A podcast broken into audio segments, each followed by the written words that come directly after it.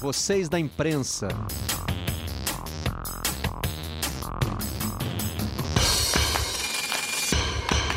Olá, amigos do canal Campeão, sejam muito bem-vindos a mais um Redação Home Office da sala da nossa casa para onde você estiver, juntos das 10 da manhã até as 11h30, com a versão em áudio disponível no fim da tarde, ali por volta das 5, na página de podcasts do Globoesporte.com, dentro da aba Vocês da Imprensa. Vamos então rodar os assuntos do dia aqui no nosso Redação. Quinta-feira, dia 11 de junho. Clubes de São Paulo começam treinos na segunda-feira.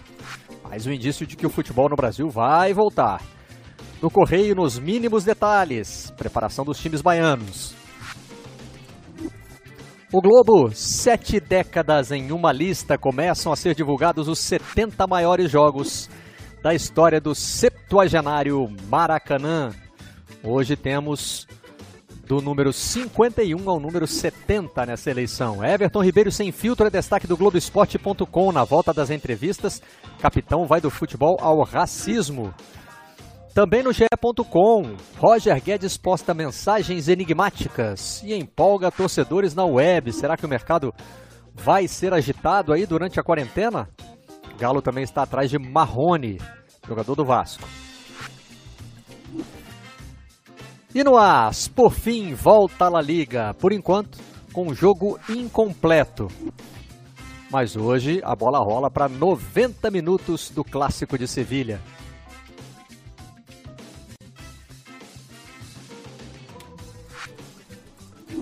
O jogo de Portugal, Corona brilha por 11. O trocadilho involuntário causado pelo autor do gol da vitória do Porto.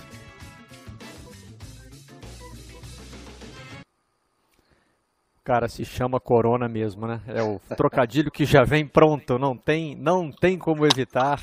Aliás, vamos mostrar também a narração desse gol no Redação de hoje para falar desse e de outros assuntos. Aqui estão os nossos convidados. Ontem tivemos a Fabiola Andrade fazendo o seu último programa, seu último Redação, antes de entrar de férias. Hoje temos o Milton Leite fazendo o primeiro Redação na volta das férias. É uma mudança radical na rotina, né, Milton? Quando a gente volta das férias assim durante a quarentena, né? Uma loucura fazer essa readaptação. Só muda que a gente tira aquela camiseta suada e põe uma camisinha, uma camisa um pouquinho melhor para aparecer no ar aqui. Né? Mas tá tudo bem, infelizmente, cada um tem que ceder um pouco, né? Então você, eu que tinha férias marcadas muito antes da pandemia, elas acabaram passando aí durante a pandemia, né? Mas não tem problema não. Estamos apostos aqui para falar um pouquinho mais dessa loucura chamada Brasil, né? Ontem nós tivemos em São Paulo, aliás, os dois últimos dias seguidos aqui em São Paulo foram recordes de mortes por causa da pandemia. E justamente na próxima segunda-feira nós vamos ter o início dos treinos dos times de futebol. Ontem o comércio de rua em São Paulo voltou a funcionar. Hoje os shopping centers estão reabrindo, né? Porque como se sabe, São Paulo, a cidade de São Paulo antecipou os feriados. Então, o feriado que seria hoje já foi lá duas semanas atrás. Então, neste momento em que nós estamos batendo no teto, né, com morte para todo lado, eles resolveram não só reabrir o comércio, reabrir os shoppings e agora vão voltar com o futebol, hein? Como diria aquele rapaz, que beleza, hein? E beleza. Bem-vindo de volta, Milton. Hoje você está acompanhado dos Carlos Eduardos. Fala, Mansur, tudo bem? Tudo bem, Barreto? Empolgado com o Famalicão no Campeonato Português? Não, me manda, fica me mandando mensagem. Segura o Famalicão, agora eu quero ver. É, foi só falar que ele começou a ganhar, viu? Tem que ter sorte também, né? Tá vendo? É isso. Exatamente. De vez em quando a gente é acerta algum, mas enfim. É. bom dia, Baeto, bom dia, Milton, bom dia, Éboli. É, enfim, e outra coisa é que de, de tédio não se sofre mais, né? Porque agora é jogo todo dia, tem jogo todo dia, a partir de agora, por uns dois meses quase, a gente vai ter futebol todo dia. E como disse o Milton, essa esquizofrenia completa que é o Brasil, né? É, time voltando a treino no pico de morte em alguns estados do país. É, e, e, e na, na, no outro, na outra vertente do noticiário, é, um balanço atrás do outro dos clubes publicados recentemente mostrando irresponsabilidades mil e dívidas crescendo, ao mesmo clubes reclamando dos efeitos da pandemia nas suas finanças e ao mesmo tempo o que tem de notícia de contratação é uma festa, né? só se fala em reforço. É, é, é um paradoxo absolutamente inaceitável quando você olha o balanço da maioria desses clubes. Enfim, é a esquizofrenia completa do nosso Brasil. O Rodrigo Capello hoje está acompanhando. Ontem, né? É, nós, nós já dissemos que esse, é, essa nossa formação tem sempre um aquecendo, porque pode ter algum probleminha na conexão e tal, então a gente deixa um de que a gente chama de buy, né? Rodrigo Capello, hoje o nosso buy deve estar tá se coçando lá. Abre mais uma janela aí que eu quero entrar. Agora que o Mansur deu, deu essa deixa para ele. Carlos Eduardo Éboli, bom dia, Éboli, tudo bem? Tudo bem, Barreto? Bom dia, bom dia, Xará, bom dia, Milton. Bom dia aos amigos do Redação. É, como eu costumo falar, né? O Brasil é para profissional, não é para amador, não, cara. É impressionante. É, a gente fica muito preocupado com todo esse movimento e o futebol está pegando carona, né? O futebol está vendo aí o comércio reabrir, está vendo o shopping, está vendo as atividades na praia, está é, vendo, olha para a janela e vê todo mundo achando que a vida está normal e ele pergunta, por que comigo não? Por que, que eu não posso? E aí vai nessa onda, nessa onda que é muito preocupante, né? porque a gente não tem processo. A gente vê os outros países voltando às atividades, você vê as, as grandes ligas retomando os seus jogos, mas porque todos respeitaram um processo, né? que aqui não existe. Né? Aqui o processo é de ponta cabeça, nego fura a fila, é uma bagunça e nos deixa muito preocupados. No dia 31 de maio, eu escrevi uma coluna no Globo dizendo que junho era o mês da virada para quem queria ver o futebol de volta, independentemente do momento da pandemia. Né? E os fatores que eu citava eram, basicamente, é, a volta de mais campeonatos na Europa, porque quem está interessado em fazer voltar o futebol no Brasil faz essas associações imediatas. E na entrevista que o presidente do Fluminense, Mário Bittencourt, nos deu à Globo, ele citou, à Rádio Globo, no, no Globo Esportivo, ele citou como uma das razões de ter saído do grupo de WhatsApp da, de clubes e da federação que debatia a volta do futebol carioca, um dos motivos, e talvez um dos principais, foi esse de que as pessoas ficavam mandando notícias sobre como é, está a situação na Europa e, e, e, seguido de um olha aí, sabe? Olha aí, tá olha a Alemanha, por que, a gente não vota? Né? Desconsiderando completamente, quer dizer, não era necessariamente fake news, mas era um uso equivocado de notícias verdadeiras. Sim, a Alemanha está voltando, mas por quê? Né? Como é que se contextualiza isso? Mas eu acho que cada vez que volta um campeonato desse, a pressão aumenta. Agora é o espanhol, né? Já voltaram o alemão, o português, o espanhol vem aí, o italiano, Premier League. É, nesse sentido, eu acho que a Premier League vai é, vai dar o peso final. E no outro sentido, que vocês já mencionaram aí, que é a questão do cabo de guerra político, né? A presidência da República que é uma coisa, governadores e prefeitos em, em várias cidades e estados do país querem outra, mas os governadores já começaram a fraquejar, estão deixando só na mão dos prefeitos que ficam pequenininhos nessa, nessa, nessa luta. Né? E eu dizia que no caso específico do futebol, só para fechar o que eu escrevi nessa coluna, eu não estou querendo dizer assim, ah, eu fui profético lá no primeiro de maio. Não, era né, era o que estava na cara de todo mundo que ia acontecer e está acontecendo mesmo em junho. É que o Campeonato Paulista seria o fiel da balança. Porque naquele momento, no momento em que eu escrevi essa coluna, já tinha time treinando aqui no Rio de Janeiro, onde ainda era proibido, né? Era o caso do Flamengo. Já tinha time treinando em Porto Alegre com autorização, Belo Horizonte com autorização, Florianópolis também. E em Goiânia, o Atlético Goianiense também tinha furado a fila os times de Fortaleza já estavam se preparando para voltar. Hoje, entre as notícias que nós exibimos na abertura do programa, os clubes baianos já estão lá cuidando do protocolo e os paulistas acertaram a volta. Para mim, esse é o fiel da balança. Ninguém segura mais a volta do futebol brasileiro antes do que muita gente imagina que seria o período recomendado. Aliás, já tem data, né? Em Santa Catarina, 8 de julho. É, aqui em São Paulo, o Barreto está se falando até em 1 de julho, que é uma quarta-feira, para começar o campeonato. Se eles voltariam a treinar na segunda agora, seriam 15 dias praticamente de, de treinamentos, né? Para em 1 de julho o campeonato voltar. É, no Rio, Rio foi feito um pedido, Sul... né, Ébole, de que a, temporada, a pré-temporada tivesse pelo menos 15 dias, de 15 a 20 dias. Poxa, no Rio tem o gente que já está na quarta levaria... semana de treino. Tem isso, tem isso. É, é, é, e aí teria um. um é, se você levasse esse período em consideração, é, daria. A, a, primeira data possível seria 4 de julho. Mas isso não quer dizer que o Carioca vai voltar no, no, no 4 de julho. Né? Mas se, se, se, se, essas duas datas se concretizassem, né? São Paulo no dia 1 e Rio no dia 4, é, os dois estados que têm a situação mais grave no país em termos de números, né? Não necessariamente em termos de proporção, mas em termos de números, voltariam antes do campeonato catarinense, sendo que Santa Catarina está no outro lado é, dos números do combate ao coronavírus no é, Brasil. E, e naquele grupo de WhatsApp que você atrás... citou aí, em vez do cara dizer, ó, oh, a Alemanha já voltou, a Espanha vai voltar, o cara dizia, ó, nosso número continua crescendo aqui, tem gente morrendo a beça, nós estamos no pico. Acho que nem chegamos no pico ainda da, da pandemia. Essa deveria ser a mensagem nos grupos de WhatsApp, né? Eu acho que o primeiro estado a fazer uma projeção né, foi o Rio Grande do Sul, que lá atrás chegou a projetar em agosto a volta 19. É. Não, mas agora já baixou para 19 mas de julho. Mas já baixou, né? É, mas já, já tá baixou. falando nessa baixou. Data, a primeira projeção no Rio Grande do Sul foi em agosto. Aí tá, o calendário está retrocedendo, né? Porque não há uma unidade. Acho que a grande característica do, do, da maneira de combater o vírus aqui no Brasil, uma característica negativa, é a falta de unidade, né?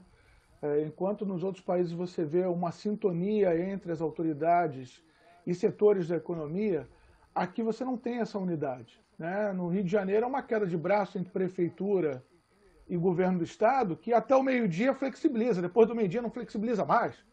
O cara sai na rua com uma informação e no meio do dia a informação muda. Aí já tem que voltar correndo para casa. é, uma, é uma coisa de maluco. Né? E, e, e, e, aí cada um vai criando sua própria bolha. A gente tanto fala aqui que o futebol às vezes parece estar dentro de uma bolha, mas o que a gente vê hoje no Brasil, cada um, cada setor está tentando construir sua própria bolha.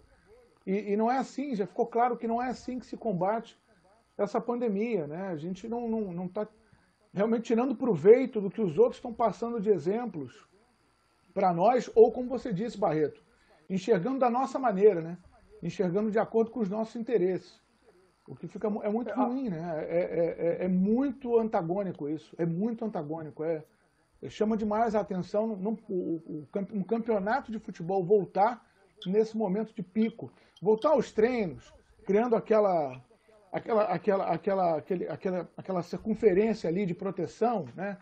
aquela, é, é, é, aquele perímetro de, de proteção, de segurança para os atletas, tudo bem. Os protocolos são maravilhosos, não tem dúvida disso. Que todos os protocolos são cercados de muita segurança para todos os profissionais. Mas você voltar um campeonato nessa situação fere tudo que a gente está vendo aí pelo mundo.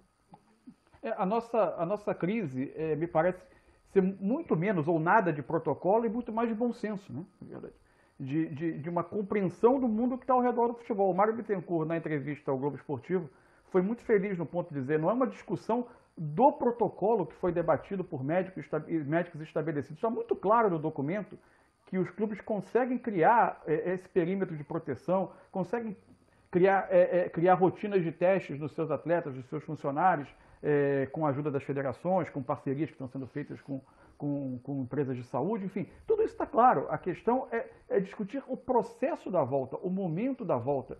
E, fundamentalmente, vocês falavam um pouco, o Ebony falou em unidade, é, de, inclusive de discurso de alinhamento entre governantes, que nunca houve no Brasil na condução dessa, dessa pandemia, parece que não havia também a, a unidade nenhuma no futebol. Porque é, a questão não é se você vai voltar a treinar com segurança. A questão é a mensagem que você passa ao voltar a treinar antes que seja permitido pelas autoridades. É, você teve o caso do Bragantino em São Paulo, ah, ele teve autorização da prefeitura em Bragança, mas ele descumpriu, por outro lado, é, um acordo de cavalheiros entre clubes. Depois teve o flagra agora ontem no Globoesporte.com do Oeste, em Barueri, dos jogadores treinando. É, você tem o caso claro do Flamengo no Rio, que inclusive se você conversa com pessoas do clube, é, há, algumas semanas, mesmo antes da liberação da, da, da prefeitura, o, os relatos são, olha, lá dentro do ninho do urubu, o, e aspas de uma pessoa que falou comigo, o couro está comendo, ou seja, os treinos já são intensos há algumas semanas. Isso, obviamente, vai gerar uma, vai construir uma vantagem competitiva, sem falar na mensagem que se passou ao cidadão, né, que está privado muitas vezes de, de, de, diversos de seus compromissos, per, é, é, tendo perdas na sua, na, na, sua vida pessoal por limitações que a, que, a, que a pandemia impôs, e você tem um clube com esse alcance que descumpriu lá atrás as normas. Enfim, é, é tudo isso é, é uma, uma, uma, um conjunto de mensagens equivocadas, contraditórias, isso tudo faz muito mal para esse ambiente em torno do jogo. Né? Atlético eu diria, só para acrescentar. Está nessa lista também. Fala, Milton. Só para acrescentar, eu concordo muito com o que o Ebel falou, da coisa da unidade, mas na minha opinião, e não só no futebol, isso em praticamente todas as áreas hoje, sobretudo na área administrativa do país, né? É, que aí vai do presidente, passa pelos governadores e se espalha pelos prefeitos. Falta, sobretudo, liderança. Né? Nós não temos uma liderança firme em nenhum desses setores hoje para aglutinar em torno de, dessa liderança é, posições e definições do que a gente tem que fazer, entendeu? Então, o presidente fala uma coisa, os governadores, cada um ao seu jeito, falam de outras, e os prefeitos decidem outras, porque a pressão para o prefeito, como você disse, é muito maior, né? porque ele é muito pequeno ali diante de uma pressão de, de, de econômica, de comércio, de indústria e tal. Então, basicamente, eu acho agora... da unidade, falta, sobretudo, liderança né? em praticamente todos esses setores. Desculpa, Milton, só quis fazer aquele acréscimo ali de que também tem eleição esse ano. Tem muito prefeito tem concorrendo à reeleição. Claro. É, o peso político para a medida de um prefeito pode ser sentido imediatamente. Ontem, depois do Globo Esportivo, quando nós debatemos essa questão é, no noticiário do Fluminense, o nosso companheiro Gilmar Ferreira, que é colunista do Extra, participa aqui também do Redação, é, me ligou para falar sobre o protocolo da CBF, que é tema é, da coluna dele. E também está hoje no Correio, de, o jornal de, de, de, de Salvador. O protocolo da CBF, elaborado por 16 médicos, ele é super é, detalhista, como destaca a manchete, nos mínimos detalhes. É um texto muito longo e que vale a pena ler, não apenas para quem tem interesse no futebol ou na volta do futebol, porque ele, ele é, é amplo, é abrangente, ele, ele traz várias informações sobre é, o que é essa doença, né? como o vírus chegou ao Brasil, como é que ele tem se espalhado. Tem mapas do Brasil né, que são muito relevantes nesse sentido, porque os primeiros campeonatos que querem voltar são os estaduais, então você tem que olhar né, é, estado a estado o que está acontecendo, também nas capitais.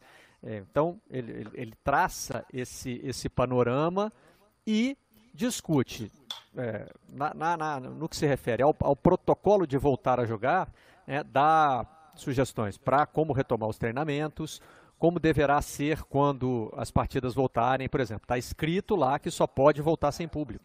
Então não adianta alguém agora querer ter uma ideia genial e dizer assim, não, não, aqui está tranquilo, vamos abrir o portão. Não, não vai. Os primeiros jogos no Brasil serão sem público. Isso hoje soa meio óbvio, porque quem está voltando até agora está voltando sem público. Né? Mas, enfim, tá? isso está escrito no protocolo da CBF. Só que aí, esse protocolo tem o último passo que ele não pode dar, porque ainda estamos na, na época dos estaduais. Se o que tivesse para voltar fosse, se a primeira competição fosse o Campeonato Brasileiro, aí esse protocolo poderia estabelecer, olha, o Campeonato Brasileiro vai voltar quando tais, tais e tais condições estiverem estabelecidas. O que, que o protocolo diz com relação à volta dos estaduais? Que a definição da data deve respeitar as orientações da OMS, da Organização Mundial de Saúde, do governo federal e das secretarias municipais e estaduais. É, eu, eu, eu, confesso que me, me escapou um, um, riso na hora que eu li esse parágrafo, mas sem deboche, eu não estava querendo debochar, mas assim, eu falei, Cada um aqui está querendo uma coisa, gente. Como é, como é que a gente vai tomar uma decisão ouvindo é, lados que não estão alinhados, né? Então isso deixa, na verdade, em aberto. E a CBF realmente tem um momento em que a autoridade dela encontra um limite. A CBF não pode dizer, olha, cada federação estadual só vai voltar com, com, com o seu campeonato quando a gente aqui decidir que está legal. Mas o estudo só para completar, o estudo mostra que nós estamos hoje na 23ª semana e que o pico é atingido entre a vigésima e a trigésima. Mais perto da vigésima em países que combatem de forma eficiente, mais perto da trigésima em países que não combatem de forma eficiente. Mais claro do que isso, só se desenhar, né? E tem uns desenhos lá, tem umas tabelas, tem uns gráficos, tem, então quem quiser dar uma olhada, o documento é público, né? acho que isso vai ficar bem claro para todo mundo. O, o, o Barreto, eu estou recebendo agora uma informação aqui que acho que acrescenta ainda um, um, uma, um agravante, vamos dizer assim, nessa discussão. O Estado de São Paulo ontem, o governador, ele mudou as faixas, né? Porque aqui em São Paulo a gente criou a faixa amarela, a faixa laranja, a faixa vermelha, é, para situações diferentes, né? Então quem é amarelo está mais próximo da, da, da, normalidade, então você pode abrir mais coisas. Quem está para o laranja, para o vermelho, as coisas são piores. Então, Ribeirão Preto, a região do, de Ribeirão Preto, que é uma das regiões mais ricas do estado de São Paulo, ela foi incluída, ela voltou para o estágio 1, que para nós aqui é a chamada faixa vermelha. Então, o que acontece? Em Ribeirão Preto está tudo fechado. Os times não podem treinar, você não pode ir a shopping, não tem restaurante, nada disso. É a pior situação, né? A situação mais grave. E lá em Ribeirão Preto tem o Botafogo em Ribeirão Preto, que a partir de agora não pode treinar. Né? Por esse protocolo, não pode treinar segundo a determinação do governo estadual. Das duas, uma, ou ele burla a determinação e vai treinar para alcançar os outros, né? como o Mansur lembrou aqui, o Bragantino já quebrou um código que havia de, de, de, de um acordo, né? Para ninguém começar antes, né? Botafogo não vai começar antes nem depois, né? Porque tá tudo fechado lá em Ribeirão Preto. E aí? Ele vai entrar no Ou campeonato como se os outros estão treinando e ele não? É. Né? Vai sair da cidade, talvez? Vai sair da cidade, Atibaia, vai ter, vai, Jarinu, quem, quem vai pagar esse custo de um clube que já ficou três meses sem jogar, sem ter renda, e ainda vai ter um custo a mais para levar o time para fora para treinar. E aí não vai poder jogar em Ribeirão Preto se o campeonato voltar e ele tiver ainda a faixa vermelha, ele vai ter que jogar em outro lugar. Quer dizer, não me parece. Quando a gente pega, é, é, a gente vai aumentando, né? Você pega o Brasil, se o Campeonato Brasileiro for recomeçar com a situação ainda fora de controle, as regiões brasileiras são muito diferentes, né? Você tem uma situação no sul, outra aqui no sudeste, no centro-oeste está de um jeito, o nordeste está de outro, embora o nordeste, como a gente sabe, tem um inverno muito rigoroso, né? Então tudo isso acaba, é tá na, acaba, outro... acaba gerando um descontrole, um desequilíbrio, e, e, o, e, o, Brasil desse tamanho ainda proporciona isso mais, né? Como é que fica a situação, né? Você tá. O Campeonato Paulista, vocês estão falando em começar daqui a três semanas. Será que o Botafogo já se livrou dessa situação? Vai ter que tirar o time de lá? Alguém vai ajudar ele a pagar essa conta? Enfim. Então, acho que não é só assim, ah, vamos começar dia 15, todo mundo treina. Não, porque as situações são, são diferentes, cada lugar está tendo uma situação é. diferente, né? O, o Milton, Paulo, a gente estava ontem ponto... discutindo aqui no Redação se o Nordeste, os clubes do Nordeste adotariam o calendário europeu, né? Já que eles estão lá no, no, no, outro hemisfério, segundo as informações que a gente recebeu. A primeira transição que todo mundo defende viria dos clubes nordestinos. O primeiro é, é tem muita piada frio internet, lá no fim do né, ano. Com né? fotos então, foto de jogo na neve, aí o pessoal fala, ó, já o futebol já voltou Mossoró 2026 para as Olimpíadas tem, de Inverno. A candidatura já foi lançada, tem tudo isso aí bombando na, na internet. Só queria acrescentar também, antes de passar para o Mansur, que no, na newsletter do Projeto Colabora, é, que, é, que é feita e enviada pelo nosso companheiro Aidan André Mota, é, Ribeirão Preto, outro dia, estava numa foto ilustrando é, um, uma reportagem sobre situação da pandemia em, em, várias cidades do Brasil com seu calçadão aberto, com um monte de gente na rua. Né? Então, quer dizer, cidades que abriram antes da hora já estão pagando esse preço e isso provavelmente vai acontecer também nos próximos dias e vai influenciar na questão da volta dos campeonatos estaduais. Pode ser uma loucura total também, com, com uh, o acréscimo desse abre e fecha, né? Começou, mas aí o que era o que estava no amarelo lá na bandeirinha passa para vermelho, não pode mais, enfim. Vamos acompanhar. Mansur. Não, era só uma, um rápido complemento ao que o Milton estava falando sobre a questão de Ribeirão Preto. São Paulo, nesse ponto, pelo tamanho do estado, pela quantidade de municípios envolvidos na disputa do Campeonato Paulista, embora a fase de classificação tenha duas rodadas só, é, para ser terminada, ele acaba sendo um pouco o modelo de, de, uma questão que vai envolver o Campeonato Brasileiro e envolveria o Campeonato Brasileiro caso ele fosse a primeira competição do calendário a voltar agora, que é justamente essa diferença de situações entre regiões. Isso. Você vai ter uma dificuldade enorme de tornar isso homogêneo. Por exemplo, o Rio. Se o Rio, para voltar ao Campeonato Carioca, ele tem, na disputa do campeonato entre as suas 12 equipes, cinco municípios envolvidos só. E você consegue fazer com que alguns desses times, o Boa Vista, por exemplo, ele tem centro de treinamento no Rio. Eventualmente ele pode fazer a grande parte desses times disputarem jogos na capital, como até é uma das propostas do protocolo do Rio. São Paulo são 13 municípios diferentes envolvidos na disputa, num, num estado que é grande, com distâncias grandes e, obviamente, com situações é, de, de, de epidemiológicas diferentes.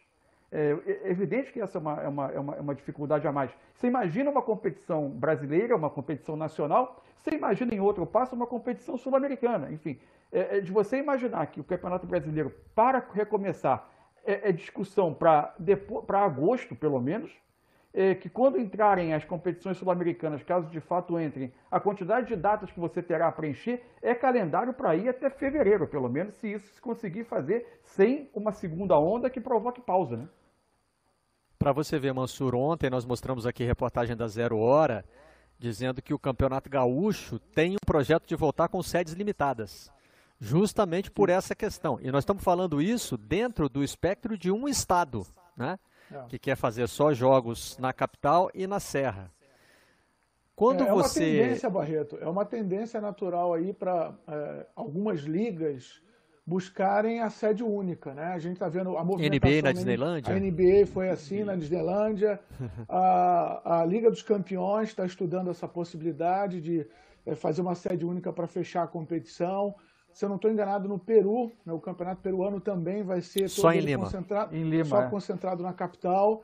Agora, é, o Brasil tem dimensões, né, tem complexidades é, que podem dificultar isso aí. Né? O fato de a gente ter os principais centros com uma realidade bem preocupante é, torna uma decisão como essa mais difícil. Né? E a gente está falando de um campeonato que nem começou ainda. O Campeonato Brasileiro, teoricamente, tem 38 rodadas ainda pela frente.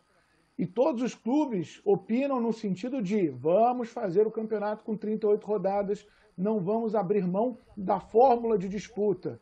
Eu não sei por mais quanto tempo vai dar para esticar esse pensamento, vai dar para sustentar esse pensamento, porque o calendário está cada vez, o ano está tá cada vez menor, né, para a conclusão desse calendário. Mas, mas uma coisa é você mobilizar o estadual no Rio Grande do Sul, né, que tem dois clubes grandes que são da Série A do Campeonato Brasileiro e outros que estão em outras divisões ou nem estão nas divisões do Campeonato Nacional, que não tem tanto poder político, teoricamente vão aceitar melhor a situação, até porque muitos deles não têm nem calendário até o fim do ano.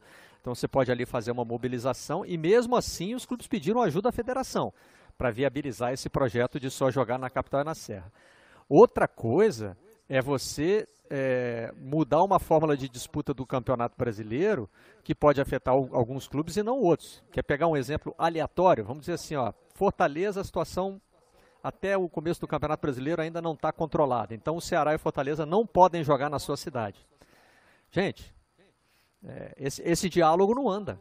É lógico que esses dois clubes, entendeu? Que já são clubes que têm é, dificuldades, eles não têm o mesmo patamar financeiro de outros do futebol brasileiro, estão se organizando, estão tentando montar é, times fortes para poder disputar o campeonato, eles não vão aceitar uma desvantagem competitiva como essa. E a gente não vai, e a gente não vai dizer não, não, poxa, tem que aceitar que é isso, né? Uhum. Vai, vai complicar a, a, a discussão. E, e, só um adendo é, de informação, né? É, segundo o que a gente tem ouvido aqui em São Paulo, essa questão de jogar em uma ou duas sedes só o campeonato para terminar mais fácil e evitar esses deslocamentos, parece que os clubes aqui já descartaram. Eles querem fazer o campeonato jogando nas suas sedes e todo mundo é, sendo movimentado. Né?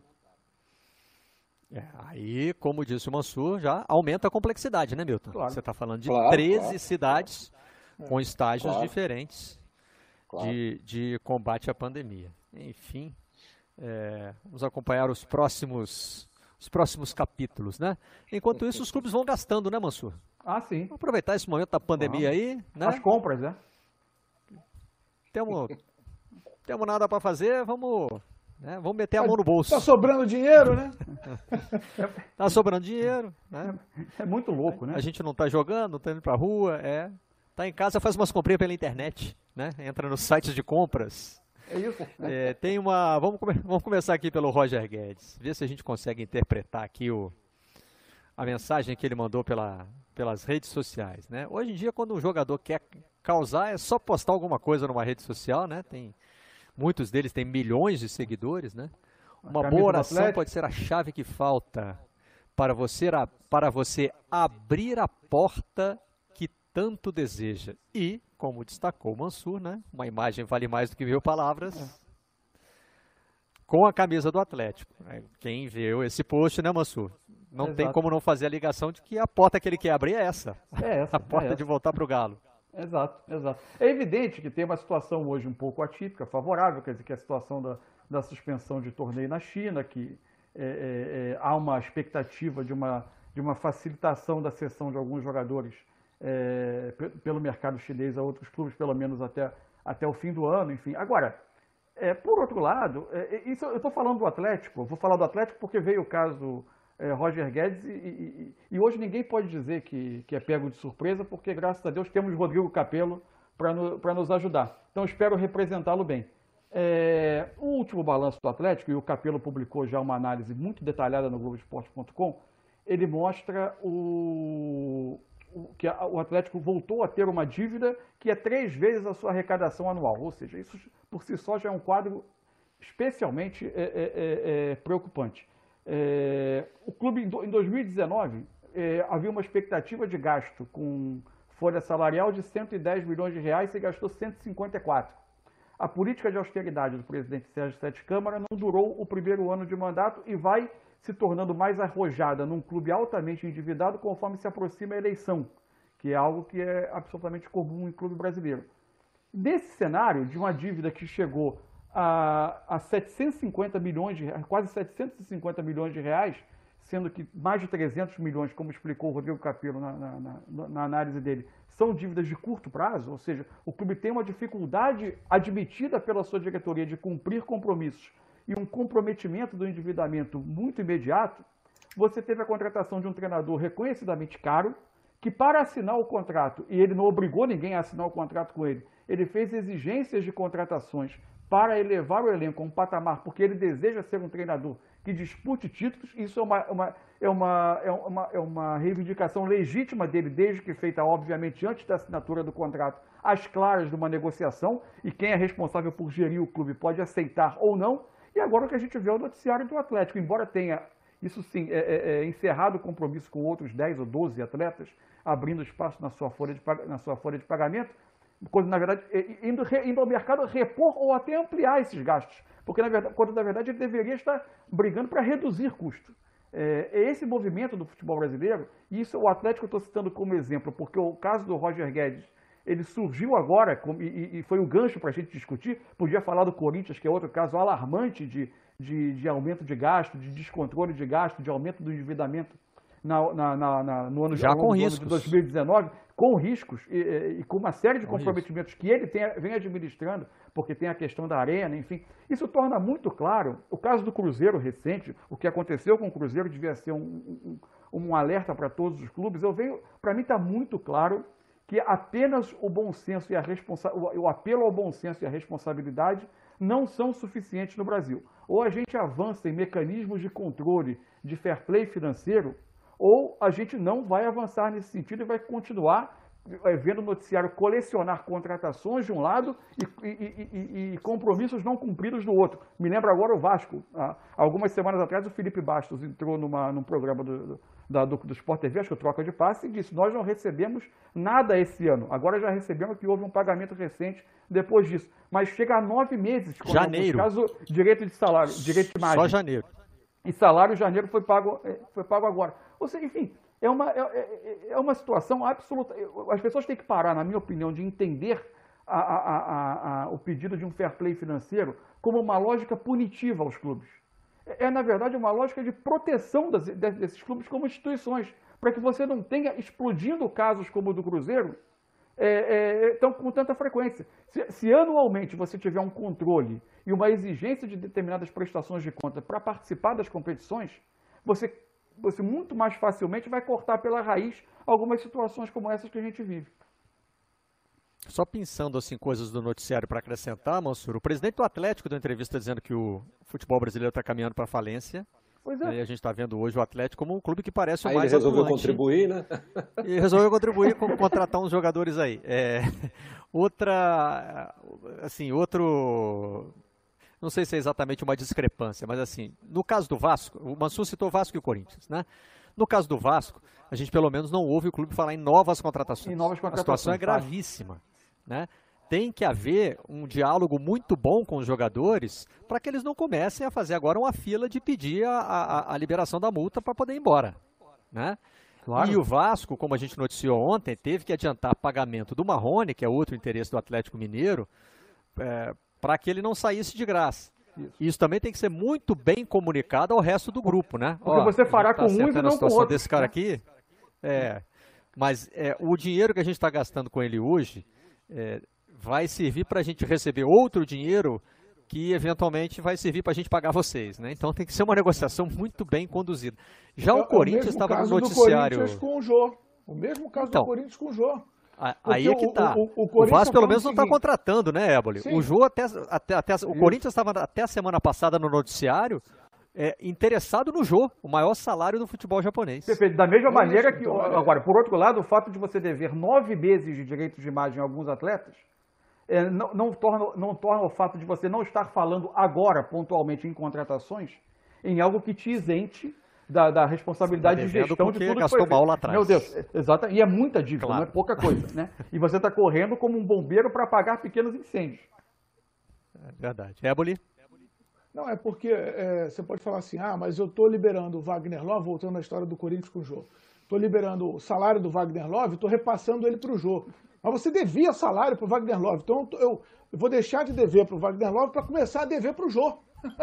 Sabe, é, não, vou entender, continuar é... devendo para o Wagner Love. É. Só não vou aumentar essa dívida, né?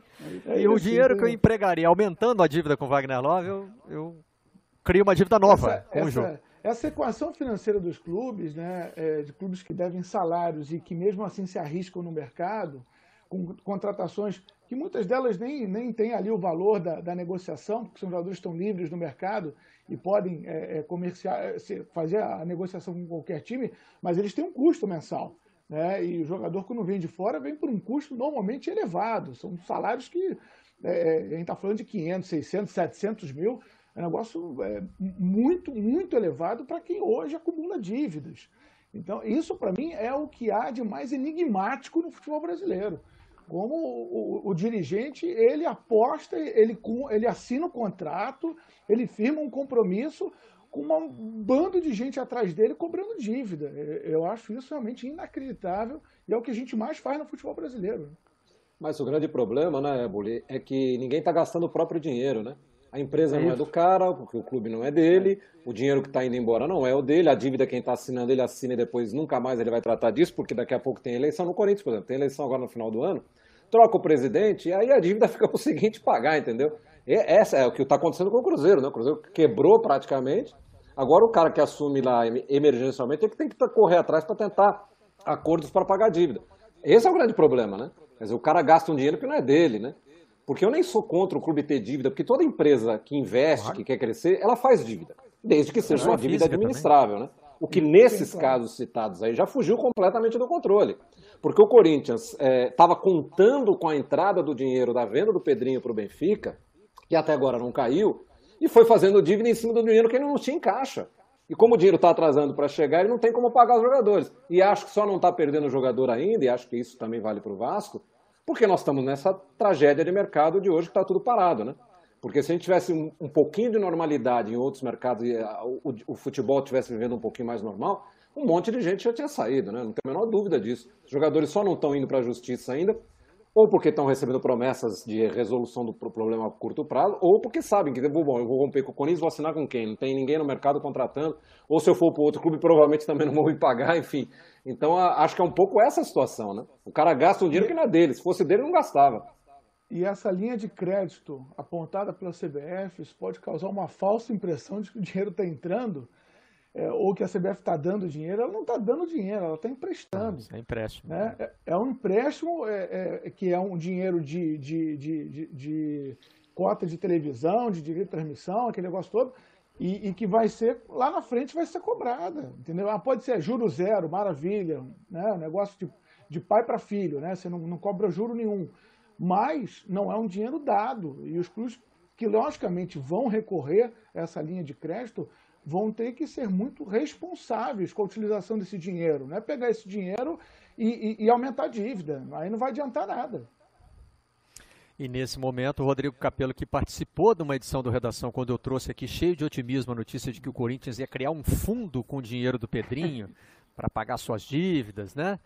sorri silenciosamente nos bastidores do Redação Esporte. é, nós vamos para o intervalo. Na volta vamos falar de campeonatos que é, já voltaram ou estão para voltar, entre eles o português. Então, antes do intervalo, vamos voltar, vamos rodar o Redação AM com o gol do Corona.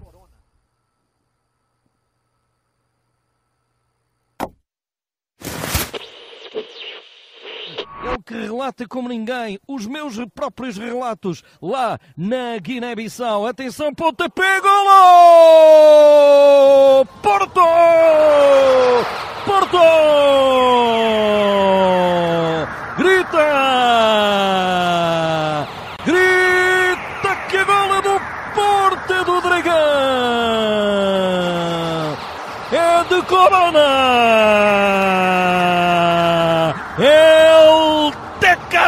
Tito!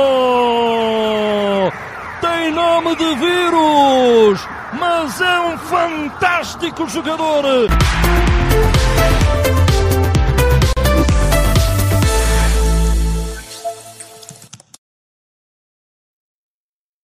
Campeonato Português está de volta, como você viu aí, e o Redação Home Office também. Mas a gente não vai até a Guiné-Bissau para voltar, como fez o narrador no gol do, do, do, Corona, né? Depois ele arredonda ali no fim e se sai com uma boa, né? Tem nome de vírus, mas é um grande jogador. o mexicano que fez o, o, o gol de, ó, o Porto vem passando sufoco no Campeonato Português, hein, Mansur? Segura o Famalicão, hein? Na verdade, o, o, o, Campeonato Português ele tem uma característica. Os dois líderes que disputam ali ponto a ponto, Porto e Benfica, o fazem muito mais claramente pelo poder econômico, pela capacidade superior aos demais.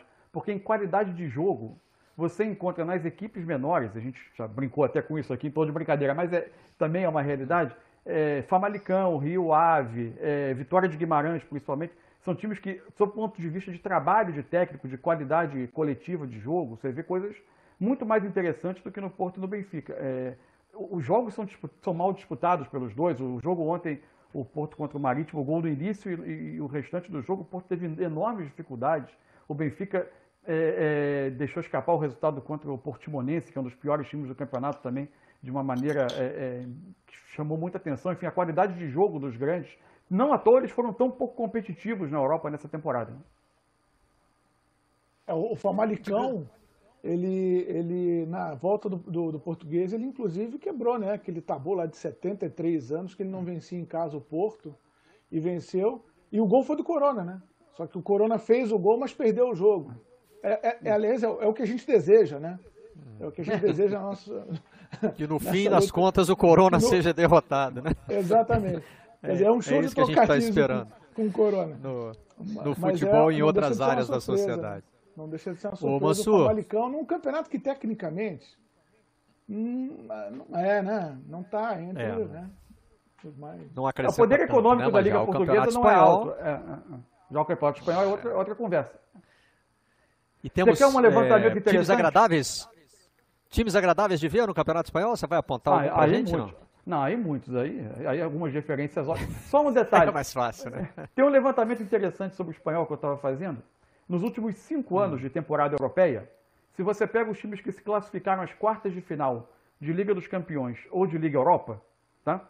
Nos últimos cinco anos, você vai ter é, 40, 40 vagas em cada uma dessas, dessa, desses campeonatos europeus, né? Oitavas de final, os oito últimos de, em cada ano dos últimos cinco anos na Liga dos Campeões e na Liga Europa. A Espanha ocupou 21 dessas vagas. É de longe o país que mais colocou times e colocou oito clubes diferentes, oito ou nove clubes diferentes, ocupando essas vagas de quarta de final ou de Liga Europa ou de Liga dos Campeões. O que já serve um pouco para acabar com aquela, com aquela história de campeonato de dois times. Na verdade, existe uma imposição de Real Madrid e Barcelona, mas essa com, com eventual chegada do Atlético de Madrid, mas essa imposição ela é sobre times de qualidade, com capacidade, mesmo que no segundo escalão europeu, de competir muito bem. É, e esse campeonato é, é, ele tem a disputa polarizada de Real Madrid e Barcelona. O Real Madrid teve uma oscilação antes da parada, é, chegou a vencer o clássico, mas teve uma sucessão de tropeços e terminou é, é, fazendo com que, o, com que, o, Barcelona volte a disputar esse campeonato na, na, como líder, né? Mas é, ele é muito interessante porque é um campeonato com uma diversidade de maneiras de jogar interessante. Não, são, não é uma sucessão de times que jogam da mesma maneira. Você tem desde essa tentativa do Kik Setien, que chegou ao Barcelona recentemente, de implantar um jogo de posição com posse de bola mais longa, mais longa, de ocupação do campo do adversário, mas um time que tem tido dificuldade de agredir, até o Real Madrid, que é um, time com o Zidane com a qualidade técnica enorme dos seus jogadores, mas mais flexível, adaptando-se às circunstâncias dos jogos. O sexto colocado do campeonato, com até frustrante a campanha, é o Atlético de Madrid, com o estilo conhecido do Simeone, né, de, de muito pragmatismo, muito, é é, é, é, é, muito disciplina tática, especialmente defensivamente. É, você tem o Getafe, que é a grande surpresa, talvez, do campeonato, que está classificado para as oitavas da Liga Europa, após ter eliminado o Ajax é um time dificílimo de ser batido, é, é, também com um sistema defensivo.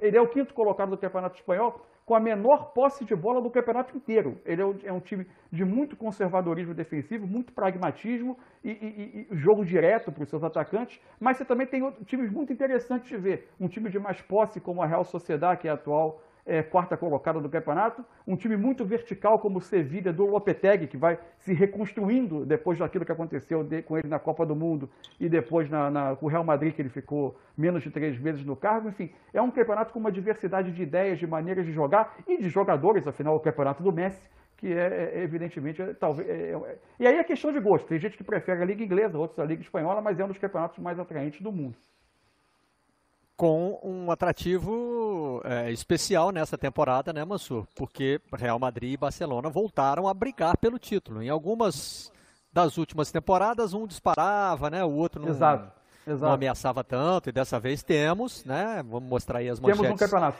É, que falam da volta, temos um campeonato. Esperamos que não seja que nem o alemão, né, que tínhamos aí no primeiro Bayern e Borussia, é. já não temos mais. Acabou, mas agora não tem, agora não tem mais tá o confronto direto você não vai ter mais o confronto entre os dois, né? Então, é, é, você tem menos chance, por exemplo, de uma vitória do Barcelona abrir cinco pontos e o campeonato dar uma, dar uma desequilibrada. É, é mais difícil que isso aconteça. E é curioso que os dois lideram numa temporada em que nenhum deles foi consistentemente encantador. O Barcelona, por exemplo, trocou de treinador, o Kik Setien tem 12 jogos no cargo só. E ainda, e como o modelo de jogo dele é muito autoral, muito peculiar, é um processo de implantação que estava no início com dificuldades quando a pandemia parou a, a, disputa do campeonato.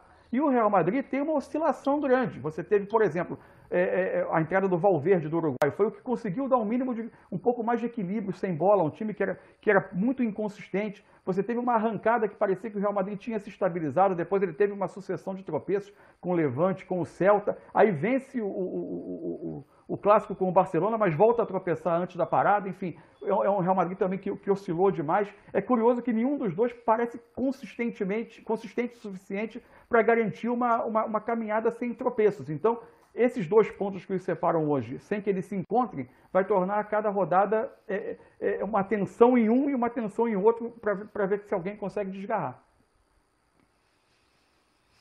Teve até uma entrevista, poxa vida, será que eu vou, não vou conseguir dar o, dar o, crédito ao jogador? Eu acho, eu acho que foi o, o, acho que foi o goleiro do Real que dizia o seguinte: é justo que o campeonato volte e ele falava isso no momento em que ainda não é, ele foi até foi até mal visto por isso, é, porque era um momento que que a pandemia ainda não estava nesse estágio na Espanha. Ele dizia o seguinte: o campeonato tem que voltar porque a gente mostrou é, que é capaz de superar o Barcelona, porque nos confrontos diretos o Real leva vantagem, né? Os confrontos uhum. diretos que já acabaram, o Real leva, leva, leva vantagem.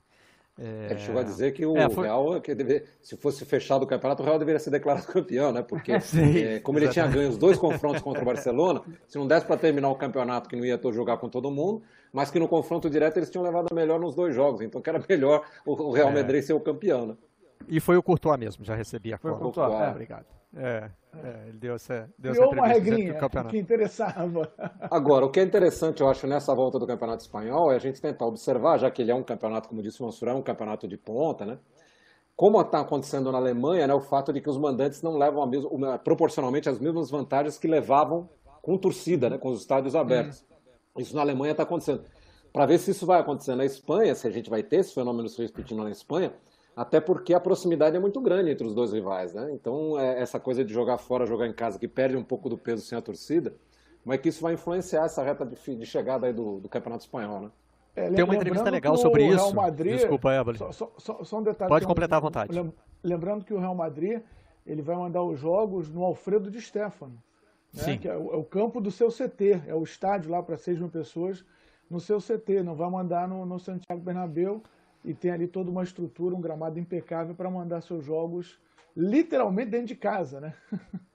É, o Globoesporte.com fez até um levantamento legal de quem do time principal do Real já jogou lá, jogar mesmo, com torcida. É, lógico que agora vai ser 100, né?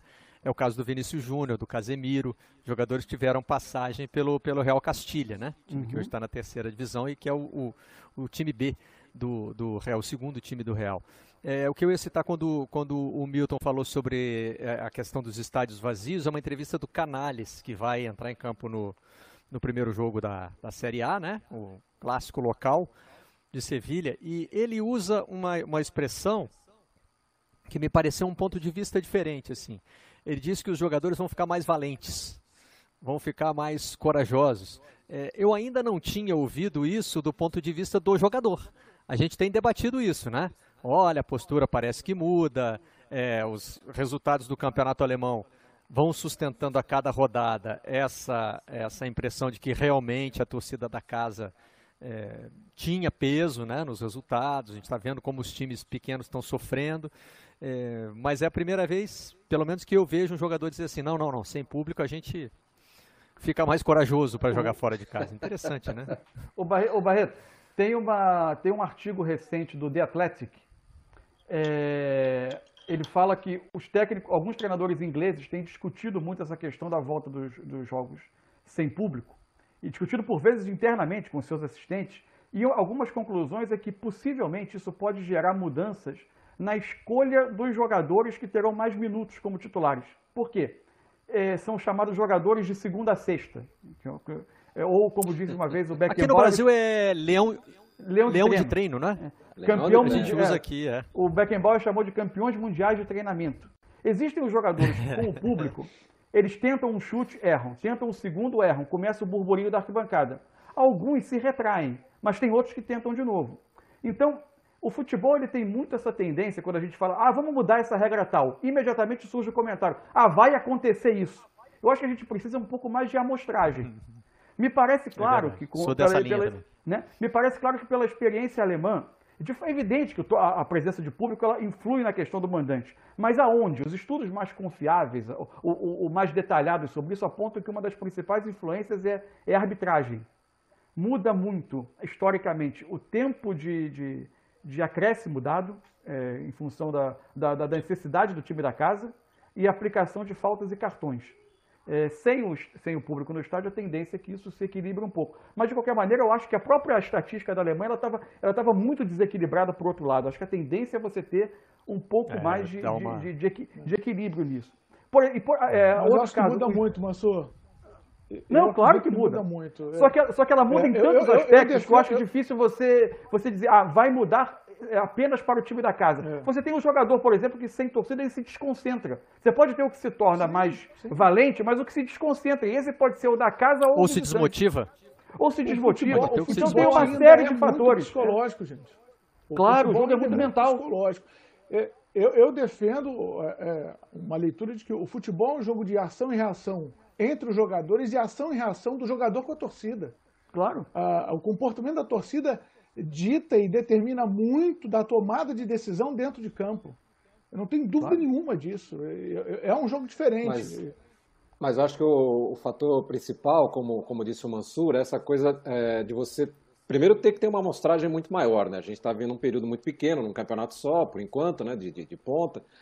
É, mas talvez também tenha, se a gente for daqui a um tempo analisar todos esses jogos que a gente está vendo em que uh, os, os, os, visitantes fazem mais performance do que faziam antes, pode estar tá muito ligado a essa questão da arbitragem, né? Porque nós temos muitas pesquisas que mostram isso, né? Que o árbitro erra muito mais para o time da casa, ele marca mais faltas contra Sim. o time visitante, ele dá mais cartões, enfim. É, então acho que também por isso, né? Talvez esses resultados estejam fora um pouco de, da normalidade, vamos dizer assim, de que os mandantes é. vencem a, maioria, a maior parte dos jogos, né? Então acho que a gente vai ter que esperar um... passar um tempo maior, pegar uma amostragem maior e aí tentar analisar esses jogos, né? Para ver se os juízes claro. trocaram tanto como eles trocavam antes quando a gente tinha público, né? Um, livro chamado Scorecasting, que, que mergulhou em dados de ligas de futebol e de outros esportes ao redor do mundo durante anos e anos, ele chamou esse fator que pode influenciar a arbitragem, que é, inclusive eles tra tratam de experimentos psicológicos feitos com pessoas em grupo, é, de influência social, que é a tendência de você tomar decisões subjetivas é, agradando a maioria que está ao seu redor. Isso, evidentemente, com o estádio vazio, isso, isso acaba se, se, diluindo. Né? Tem um outro, um outro tema que a gente precisa de tempo para entender qual será a real influência no jogo, em vez de cravar imediatamente vai acontecer isso, que são as cinco substituições.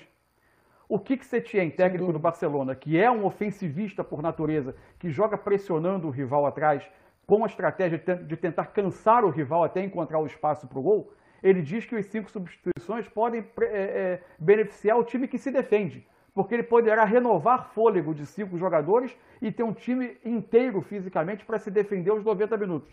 Já o, a, isso gerou uma imediata resposta do Bordalás, técnico do Getafe, que é um pragmático mais defensivista por natureza, que é o quinto colocado do campeonato, dizendo que é o contrário, que as cinco substituições vão, vão, vão favorecer o time mais rico, porque ele terá um elenco maior e peças no banco pra, de maior qualidade para mexer. É, isso... Ou seja, na verdade, é, é Essa é uma opinião o tempo tá vai, vai, ajudar muito. a mostrar. É, é, é. é eu acho que Essa tá opinião de favorecer o mais rico está tá rodando aí direto. Fala, Éboli. As cinco substituições elas provocam um exercício dos treinadores, um exercício extra de leitura do jogo. Né? Eu acho que você abre um, um, um leque maior de opções táticas para você modificar a sua equipe numa mesma partida. É, e tem também esse fator físico que é evidente. Você renova o oxigênio de cinco jogadores, é metade de um time. Né? Você considerar os 10 jogadores de linha, você está falando de 50% de renovação física no seu time durante uma partida. Agora, você tem reposição técnica, você tem a questão tática, você é, também muda a leitura do jogo. Hein? É, assim como o impedimento, é, desde sempre, dita a toda a evolução tática do futebol, né? É, porque senão viraria pelada, eu acho que esse pode ser um novo divisor de águas, se for utilizado daqui para frente, mesmo pós-pandemia, se isso for adotado no futebol como uma regra, as cinco substituições é um novo divisor de águas na leitura tática do jogo. E sobre a arbitragem, tem um outro, um outro episódio que, para mim, também, de uma certa maneira, deixa o árbitro hoje mais tranquilo nessa retomada do futebol, é o protocolo, né? que pede o mínimo de aproximação ao árbitro. Então o árbitro também está um pouco mais sossegado para poder trabalhar dentro de campo e a pressão dos jogadores em cima dele, essa pressão está né? muito, né? tá muito menor, está muito menor. Então o protocolo, de uma certa maneira, também anda protegendo a arbitragem, deixando o cara mais tranquilo para trabalhar. É, eu acho, inclusive, que essa questão de você poder fazer cinco substituições ela vai permitir ao técnico planejar substituições antes do jogo começar, né? Porque você não. Hoje em dia o técnico tem três substituições, ele fica assim, eu não vou fazer a substituição agora, porque pode machucar alguém no segundo tempo, e aí eu vou precisar é. queimar uma substituição que eu fiz agora e tal. É. Se você tem cinco, né? Você pode dizer assim, bom, se o meu time estiver ganhando no primeiro tempo, eu tiro um atacante, boto um volante, você já vem com a substituição pensada. Porque você ainda pode dar cinco, guardar uma, duas lá para a parte final do jogo para a eventualidade de alguém machucar, né? mas você pode planejar fazer o primeiro tempo, como disse o Mansur, né? De repente você faz um primeiro tempo matando o cara lá na marcação e você vai cansar o time porque marcar em cima cansa, né? Você já tem no segundo tempo a possibilidade de voltar com três novos jogadores, ou para continuar aquilo, ou para fazer um time mais defensivo, enfim. O técnico vai ter a possibilidade de já pensar na estratégia de jogo com as substituições, né? Sem precisar guardar para o final do jogo, esperando se alguém vai machucar, se eu vou precisar de um time ofensivo ou defensivo, né? Você pode queimar uma substituição com aquele jogador que só hum. aguenta 45 minutos. Você pode guardar uma, aquele jogador que tá, o mais, tem, tem uma idade mais avançada, que não aguenta os 90 minutos, você pode guardar uma substituição para um jogador com esse tipo de perfil. Saiu um café fresquinho aqui, eu senti só o cheirinho passando, aí oh, consegui me bom, comunicar aqui. Então eu vou tomar enquanto a gente roda outra entrevista relevante de ontem, que foi dada aqui no Brasil pelo Everton Ribeiro, capitão do Flamengo.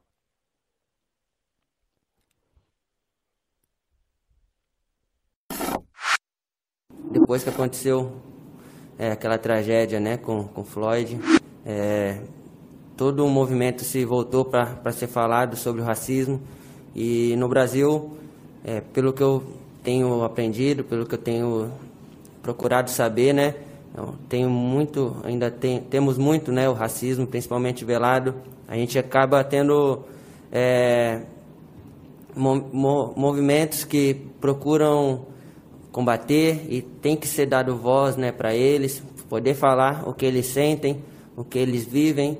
E eu procuro estar tá mais próximo agora, aprendendo sobre isso, até para que uma, nas próximas, para o meu filho, meus netos, possam viver menos isso e a gente caminhar para uma, uma sociedade não racista, né? E uma sociedade também mais é, justa e que todos tenham, tenham voz. A gente sabe que está meio confuso ainda, uma hora flexibiliza, outra hora trava, então a gente tem que seguir o que a, as ordens, né, que vem de cima. E quando tiver, a gente espera muito, né, que possa passar isso logo, possam diminuir as mortes, os casos, que o Estado possa é, fazer um, um protocolo, um, uma coisa de segurança como o Flamengo faz para nós, que eu acho que é isso que a população mais quer, né, ter segurança, e a gente, a gente espera isso também é, para todos. O Everton Ribeiro, que como nós citamos ontem aqui no Redação, né, vai fazer um dia inteiro de lives sobre questões relacionadas ao racismo. Um dos convidados dessas lives é o Marcos Valentim, que participou conosco da edição de ontem do Redação Home Office. E ele fala também sobre é, a volta aos jogos, diz que se sente protegido como jogador do Flamengo, mas entende que outros clubes ainda não estão preparados para fazer o mesmo, né? Essa foi uma semana marcante na comunicação do Flamengo, né? O clube voltou a falar com a imprensa.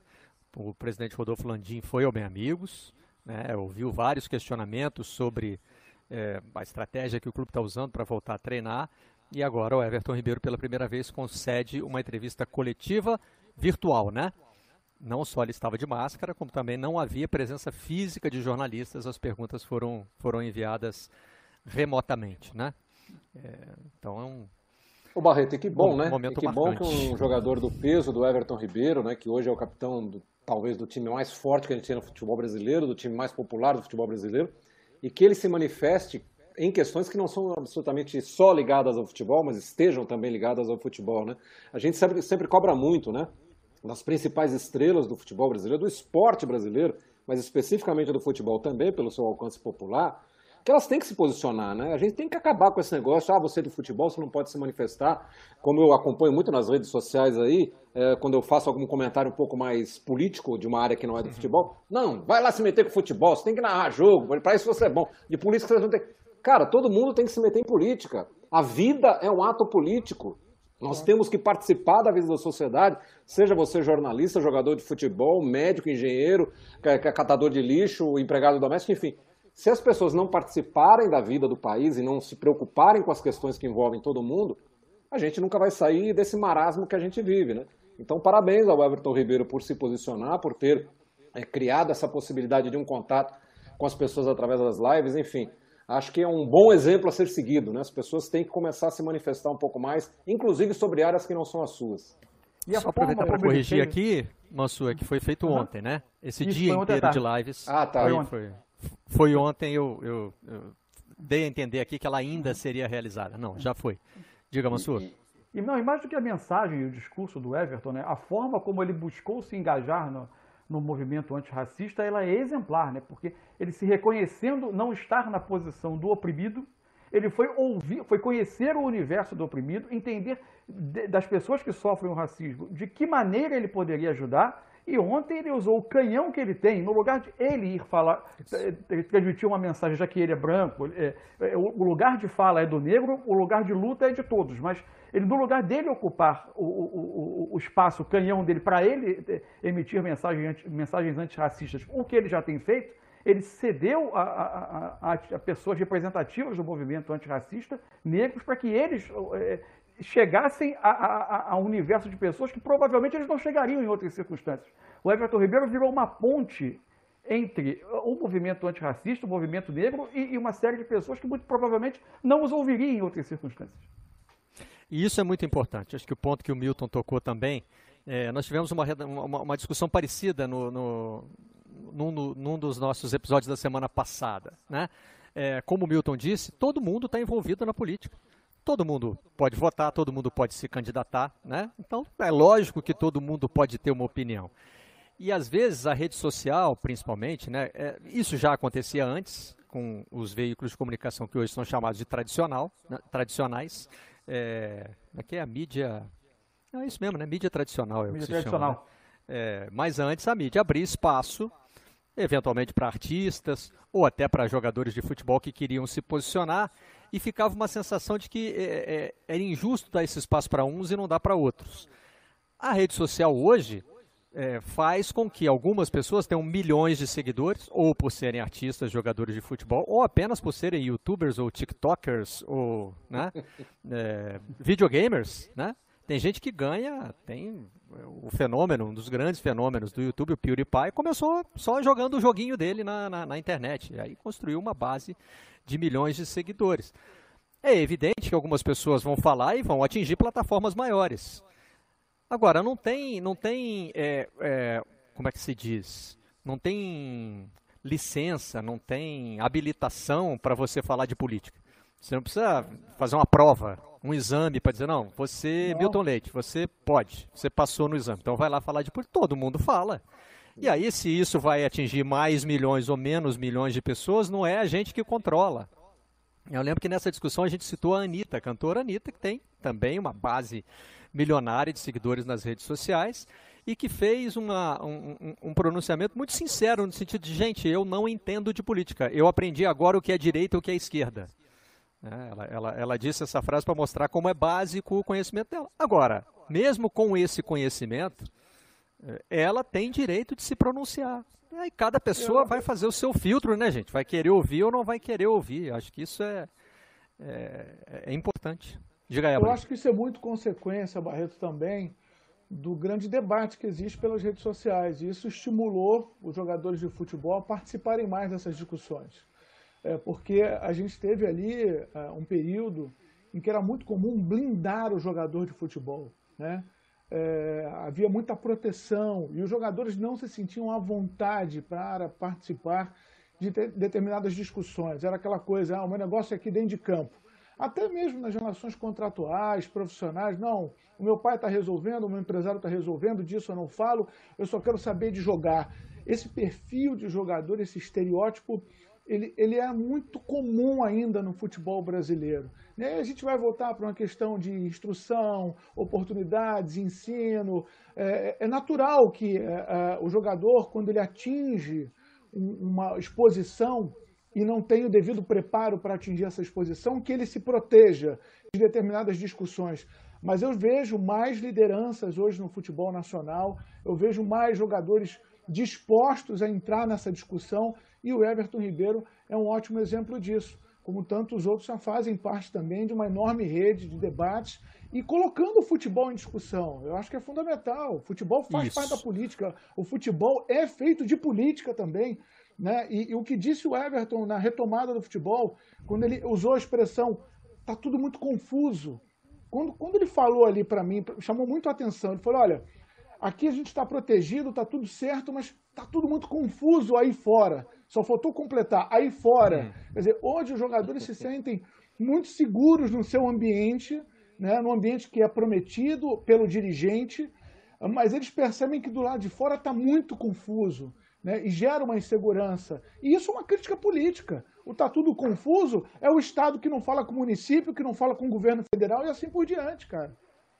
E muitas vezes o depoimento de um jogador pode levar a própria imprensa a investigar e descobrir coisas, como por exemplo aconteceu com o Sterling, que deu uma entrevista à BBC dizendo: Olha, eu tenho dificuldade de me relacionar com meus superiores porque tem muitos, é, é, tem muito poucos é, ex-atletas negros ocupando cargos de gerenciamento. Então, eu, eu fico sem ter com o que falar. Aí, o. Deixa eu só pegar direitinho qual foi o jornal. O Telegraph foi fazer um levantamento e pegou é, federações que são bancadas com dinheiro público. E aí descobriu que o número é alarmante. São 3% dos chamados board members, né, membros do conselho, de é, federações nacionais que são sustentadas com dinheiro público são negros. 64% dessas federações não têm nenhum dos chamados BAME, eles usam lá essa sigla, né? É, para negros asiáticos e, e minorias é, étnicas. Minorias, minorias étnicas. étnicas. Obrigado, Mansur. A tradução estava escapando.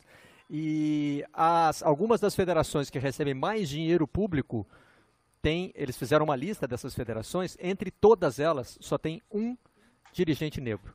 Um dirigente, que faz parte do, do, do conselho diretor. E nenhum clube da Premier League tem um dono, membro do conselho ou diretor de futebol, né, que lá eles chamam de Chief Executive, é, negro. Então, quer dizer, o que o, o, que o Sterling citou como algo que ele estava sentindo, né, que, ele, que ele percebia, quando você vai apurar, que é o termo jornalístico que a gente usa, né, mostra uma realidade alarmante como essa aí que está publicada na reportagem do Telegraph. O Barreto, e você vê que coisa interessante, né? Como isso, essa entrevista do Sterling esse momento que a gente está vivendo, são duas coisas fundamentais. Né? A primeira delas é se as pessoas terem atos políticos, né? E quando eu digo política, a gente está falando sobre isso, não é a política partidária, né? Eu não estou defendendo esse partido ou aquele partido. A vida é um ato político porque a minha relação, por exemplo, com a funcionária que trabalha aqui em casa é um ato político. A minha relação com o meu vizinho aqui do lado é um ato político. Com o meu patrão é um ato político. Tudo isso é, faz parte dessa vida política do cidadão, digamos assim, né? É, e aí nós temos um outra, uma outra, é, nesse episódio do Sterling, uma outra questão que é da informação, né? Porque quando ele fala meio aleatoriamente numa entrevista sobre isso, que é uma constatação de realidade dele, isso, o jornal pauta, pauta o assunto e vai fazer uma pesquisa ampla que comprova o que ele falou, né? Quer dizer, então como a informação é importante, como a gente não deve acreditar em tudo que a gente ouve, como a gente não deve simplesmente... Porque poderia, por exemplo, o Sterling falar uma coisa dessa na coletiva e ninguém ia atrás, ia ficar por isso mesmo, fosse ou não fosse verdade. Quando ele fala, o jornal vai lá, pauta o assunto, pesquisa a fundo, e traz a informação e comprova o que ele falou, ele está dando valor ainda mais à entrevista do Sterling, mais do que isso, né? ele está informando todo mundo que eventualmente não viu a entrevista, ou quem viu e duvidou, de que aquilo é verdade. Quer dizer, então, o poder da informação, né? como a gente quando opina, quando a gente quando participa de qualquer coisa, como é importante a gente estar tá informado sobre aquilo, a gente ter base para falar sobre alguma coisa e estar tá informado, inclusive, nas nossas relações políticas. Né? Então, esse episódio é exemplar nesse sentido, né? não só de um jogador que ocupa um lugar e fala o que está sentindo sobre assuntos que nem sempre tem a ver com o seu métier ali, com o futebol, efetivamente. E também informação, né? Como é importante você ter informação de qualidade, de pesquisa, de, de, de, de tentar dar, dar instrumentos para as pessoas, né? E deixa muito evidente como os avanços ainda precisam ser feitos. Né? O claro, universo de, claro. de cargos pesquisado é de, pesquisados é de 139 e três dos ocupantes são negros. Então você tem e você aí entende ainda... por quê? Fala, Mansur. Você entende por que também a demora de colocar as políticas de inclusão numa ordem de prioridade, né? Num ambiente claro. esportivo como esse, por exemplo, a futebol inglês eh, não vai adotar, a, pelo menos a, o, o Guardian publicou uma matéria recentemente, não vai adotar a chamada Rooney Rule, né? Que é a regra de, de entrevistar ao menos um candidato Desse, de, vem do futebol americano. De, exatamente, uma regra do, vem do futebol americano de, de, entrevistar ao menos um candidato, que seja negro, asiático de, ou de uma minoria étnica, para cargos de comando a cada substituição que, que, que seja necessária fazer. Então, você vai entendendo porque nesse grupo fechado, quase todo ele branco, é, você não tem a, as políticas de inclusão colocadas na ordem de prioridade. E, e às Isso vezes remete... não é uma questão financeira, né? Não é nem uma questão financeira, não, é uma questão de hierarquia. Vezes é, é, não, é, acho que muitas não, porque vezes. No, no, o futebol, o, o, o jogador, é, muitas vezes é o maior salário. O jogador Sim. recebe o maior salário, mais que muitas vezes que o técnico e mais do que o presidente do clube, né, que nem é remunerado, no caso do Brasil. Não, não deveria ser, pelo menos. Uh, mas é, é, o maior salário não significa comando. Né? O jogador de futebol ele é colocado ainda na condição de comandado. Quando a gente vai para os cargos de comando, é, o negro não é visto, não é visto, isso é fato, não é visto com, com capacidade, não, não, não, não entra nessa disputa para assumir um cargo de comando, inclusive na posição de treinador. É, você tem um número muito reduzido de técnicos negros e, e trazendo para o nosso universo no futebol brasileiro, num país onde predominam as raças miscigenadas. Né? Então, é, é, é para mim, é, é, um número que é, escancara uma realidade de, de, que a hierarquia no esporte ela barra, na maioria das vezes, a raça negra. É, Aliás, sociedade... o Tostão fez uma coluna quarta-feira na Folha de São Boa. Paulo, Bem em que ele fala exatamente sobre isso, sobre os técnicos negros. A gente só tem na primeira divisão um técnico, que é o Roger, do, do Bahia, né? um técnico negro. E o Tostão ainda fala na sua coluna, é um assunto que a gente já debateu aqui outras vezes na redação, fala também dos dirigentes, né? Que a gente não tem nenhum presidente de clube negro uhum. na primeira divisão do futebol brasileiro, né? Só o da Ponte na Série B, né? Então. Se pegar os 40 das séries A e B, você vai ter um caso hum. só. Amplia né? isso para a CBF então... e para a FIFA. Já teve algum presidente isso. negro é, na CBF? É. Algum presidente e negro aí... na FIFA? E aí fica claro que a sociedade aceita é, abrir espaço para os valores físicos né, de atletas negros, mas quando você passa para os valores que são mais associados ao intelecto, como vocês disseram, da liderança, aí as oportunidades já diminuem. E isso né? se reflete no campo também, Barreto. Porque quantos jogadores. Nas posições, na liderança. Não, quantos, quantos jogadores negros que são muitas vezes cerebrais, criadores de jogadas, eles são destacados pela sua fisicalidade. Uhum. Isso é muito comum. Eu já ouvi isso muitas vezes, por exemplo, só para citar um exemplo que me ocorre agora com o Pogba que é um jogador meio-campista de passe, distribuição de jogo. Evidente que ele é fisicamente é, é, é, é muito presente, muito de muita E a Touré seria outro exemplo. E a Touré, talentosíssimos, mas quase sempre destacados. Olha a força física. Né? Isso, isso, isso, é uma, um aspecto dessa, dessa avaliação. Uhum. E esses avanços, a gente estava falando aqui da lentidão dos avanços, né? isso me remete à primeira, fase, à primeira frase de um artigo do Los Angeles Times, que diz o seguinte: antes, muito, muito, muito tarde do que nunca. Né? Foi a forma que o articulista é, Dylan Hernandes achou para destacar é, o fato de que a bandeira confederada foi banida dos eventos da NASCAR. É, que aliás estão voltando, né? A NASCAR, isso está é, bem explicado aqui no texto, é uma modalidade esportiva muito associada ao sul dos Estados Unidos, que perdeu há 155 anos uma guerra, né, uma guerra civil americana, é, contra o, o, basicamente os estados do norte mais industrializados. Eu não vou me meter aqui a dar, né, a, a, a dar aula de história, mas assim só, é só para contextualizar. Né?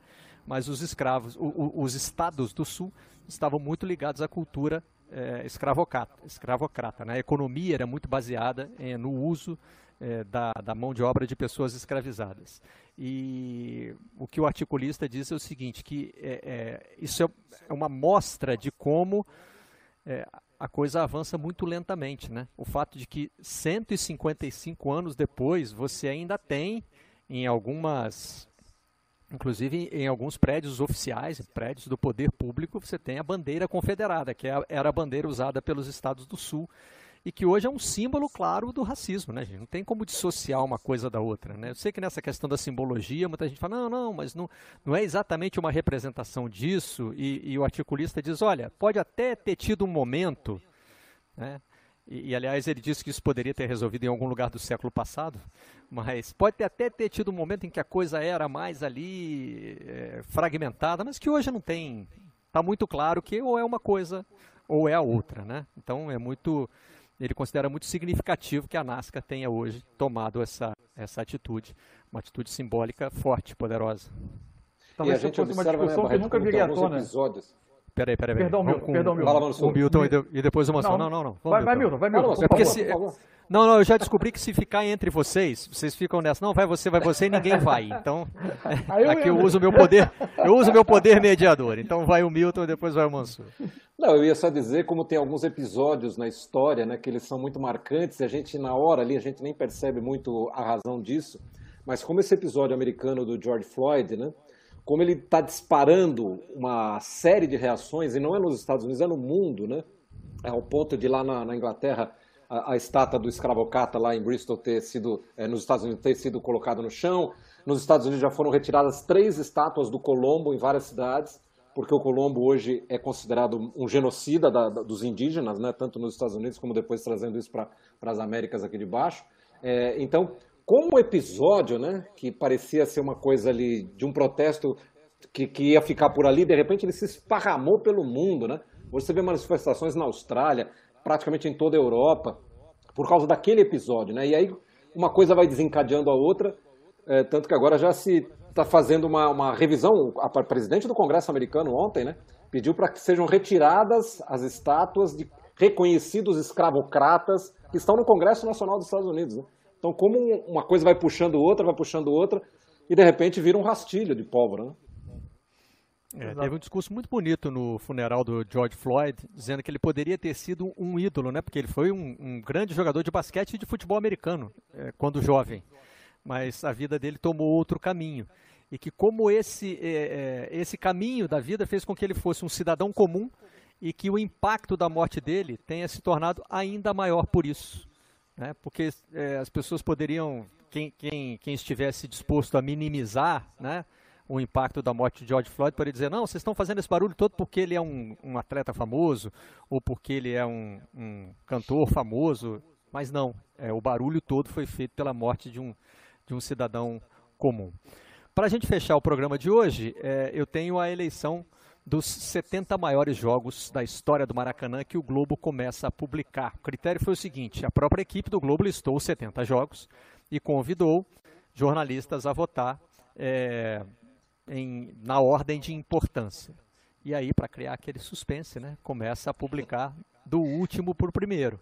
Então você tem aí do 51 ao 70 entre os maiores jogos da história do Maracanã. Tem aí, por exemplo, a maior goleada, tem jogo do Messi na Copa do Mundo, tem confrontos regionais. É uma lista bem diversificada. Eu acho que vai ser muito interessante acompanhar é, pelos próximos dias, né? Elas vão ser é, publicadas 20, 20 e 20 e depois os 10 primeiros. Mas acho que quando chegar no número 1 já não vai haver tanta surpresa, né? Ou vocês imaginam que possa não ser o jogo que a gente acabou de mostrar ali? Eu não posso falar nada porque, eu, como, eu, como eu trabalho no jornal, já Você via, tem informação já, privilegiada, eu já vi né? a lista não vou, não vou fazer isso. Não vou fazer isso. Não vai dar spoiler. É, agora, foram, a, a, lista inicial era de 100 jogos, né? É uma lista inicial de 100 jogos submetida à votação do júri. E aí dele saiu. O show do Frank Sinatra não estava na lista, né? A gente, a gente só está mostrando aí grandes momentos da história do Maracanã. Do Maracanã. E, e é sempre difícil, né, participar dessa votação. Eu agradeço ao Thales Machado, o editor, que me convidou para estar na lista. Mas é, você vota sabendo que vai cometer injustiças e que vai ser aleatório em alguns momentos, né? Evidentemente a gente é não viu todos os jogos, Muitos deles a gente conhece é, pelo que está registrado na história. Né? Tá e, e o, os pesos e as medidas são muito diferentes, né? Como comparar um jogo de Copa do Mundo com um jogo de campeonato Isso. estadual? É e o que é importante para o clube, mas é importante para a história do né, estádio. Também. É verdade. A, é verdade. avaliação emotiva Fala, de cada um. Não, tem a avaliação emotiva de cada um, né? É, porque cada jogo mexe, mexeu com a gente em algum momento da vida e, e, e não e, em vários momentos não éramos jornalistas, éramos torcedores. Quer dizer, ainda é somos, mas é, temos uma certa. Um, certo Barreto, você sabe que o Troca de Passes, se não me engano, está preparando um levantamento também sobre o, o que cada um considerou o principal jogo do Maracanã. Né? Eu fui convidado a gravar um vídeo para eles, e aí eu falei, bom, para você escolher o melhor, o maior, o mais importante, você tem que ter um critério, né? Então qual foi o meu critério para escolher o jogo que eu considero mais importante no Maracanã? Eu botei o jogo que eu vi, né, os jogos que eu estava no Maracanã. Uhum. Né, e a maioria dos jogos que eu fiz no Maracanã foram a trabalho. Fui poucas vezes ao Maracanã só para esse jogo, até porque eu moro em São Paulo, enfim, minha, minha relação com o Maracanã é diferente. Então, por exemplo, na minha opinião, e a opinião que eu dei para o Troca, foi exatamente que o jogo mais importante que eu vi no Maracanã foi a final olímpica de 2016, quando o Brasil ganhou nos pênaltis da Alemanha, porque aquele jogo eu transmitia, eu estava lá, enfim. Então, claro que se você for pegar a importância de competição, não tem como você competir com duas finais de Copa do Mundo, né? Mas eu acabei escolhendo a final da Olímpica porque eu estava lá, porque essa eu vi. Essa você viu e narrou com muita emoção, me lembro, da, inclusive do momento, né? Porque a, a, as nossas câmeras captaram vocês lá vibrando isso, isso, na é, cabine, é. né? E a gente apresentava, eu estava no, no Sport TV 4, né? Que era, era eu, eu, chamava de canal da sofrência, porque a gente não transmitia os eventos. A gente só ficava dizendo, olha, tá rolando esse evento aqui no Sport TV, no Sport TV 2, eram 16 canais, né? Nesse dia eu falei, ó, não, parou a transmissão aqui. Nós vamos ficar junto com o Milton vendo a disputa de pênaltis. Aí, Mas, ó, pessoal, se quem quiser assistir o Sport TV 4 agora, vai assistir a gente assistindo a disputa de pênaltis. Só isso. Parou tudo ali. Fala eu, concordo com, eu concordo com o Milton. O, o fator eu tava lá pesa muito. Pesa, pesa muito, pesa, você demais. Você testemunha é. ocular daquele momento. Isso aí, cara, é. Sabe um outro grande jogo que eu vi no Maracanã, que eu transmiti no Maracanã, que provavelmente ninguém vai escolher? É a final dos Jogos Pan-Americanos de 2007, Opa. do futebol feminino. Tá na minha Porque lista, a... o Globoesporte.com me pediu três e É, então, eu, na minha lista de três do Globoesporte.com, um dos jogos que eu botei foi é. esse. A final feminina, porque talvez seja o maior, a maior vitória internacional do nosso futebol feminino, isso. mais do que isso, um dos maiores públicos da história do futebol feminino. A gente tinha mais de 60 mil pessoas no Maracanã vendo uma final de futebol entre mulheres. É. Foi um jogo que encheu o Maracanã para ver o futebol feminino, por isso ele é muito relevante. Para encerrar o programa de hoje, o livro é uma traição ao Rodrigo Capello, aproveitando que ele hoje está só nos bastidores e foi citado várias vezes. Eu cito muito o Soccernomics, né? Que traz fórmulas matemáticas elaboradas pelo professor Stefan Szymanski, da Universidade de Michigan, e o texto é do Simon Cooper, um dos jornalistas que escrevem melhor sobre futebol, e eles tentam é, resolver problemas do futebol criando fórmulas, né? o Capelo estivesse aqui, poderia contestar várias dessas fórmulas, então aproveito a ausência dele para mostrar esse livro, que no mínimo, no mínimo, é muito divertido de se ler, você não precisa levar tudo ao pé da letra, não precisa acreditar em todas as contas. Milton Leite, Carlos Eduardo Éboli, Carlos Eduardo Mansur, obrigado pela participação no programa de hoje e a gente volta amanhã às 10 da manhã. Até lá. Vocês da imprensa.